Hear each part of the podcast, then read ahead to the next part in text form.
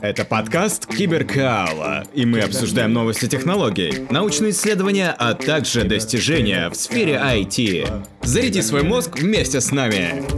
Привет всем! С вами Владимир Киселев, создатель портала Киберкаала. Это реклама.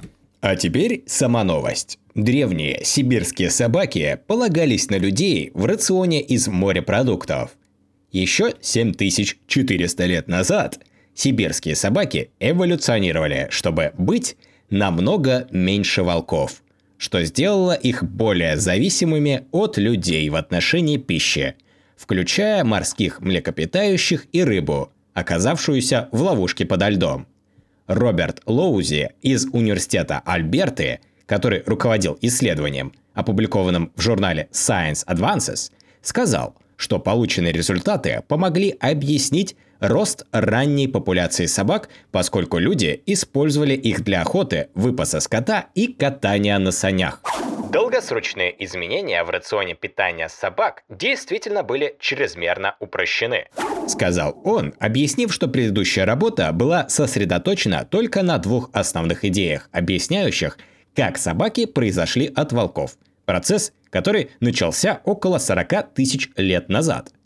Первая из них заключалась в том, что более дружелюбные волки приближались к человеческим лагерям во время ледникового периода, чтобы добыть мясо.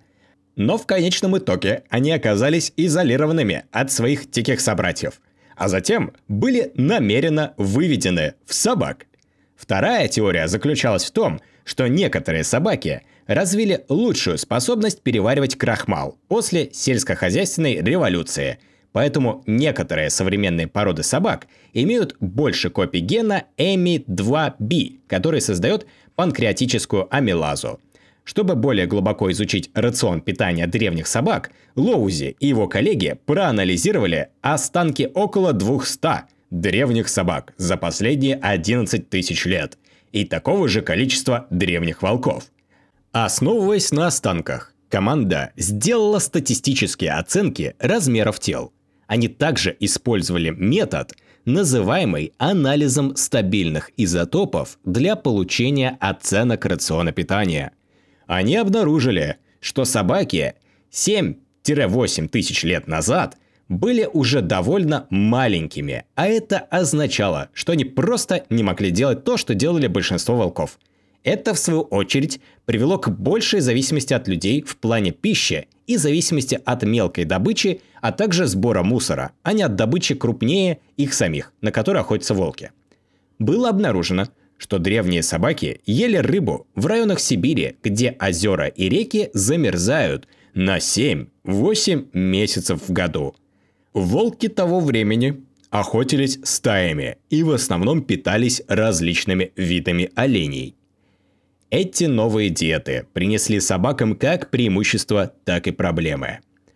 В то время как новые бактерии и паразиты, которым они подверглись, могли бы помочь некоторым адаптироваться, некоторые популяции собак, возможно, не выжили бы. Большинство первых собак Северной и Южной Америки вымерли по несчастным причинам и были заменены европейскими собаками – хотя считается, что в этом не виновата колонизация. Те собаки, которые выжили, приобрели более разнообразный кишечный микробиом, что помогло им в дальнейшем переваривать больше углеводов, связанных с жизнью совместно с людьми. Оставшаяся часть – это реклама.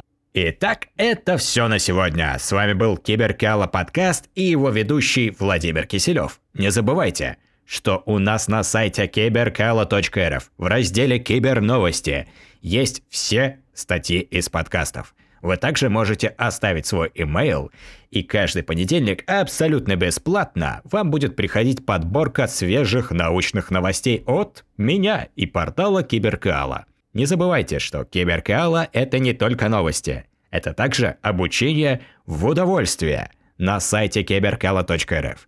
У нас есть курсы – а также интенсивы по разным направлениям. Переходи на сайт kberkala.rf и обучайся с удовольствием.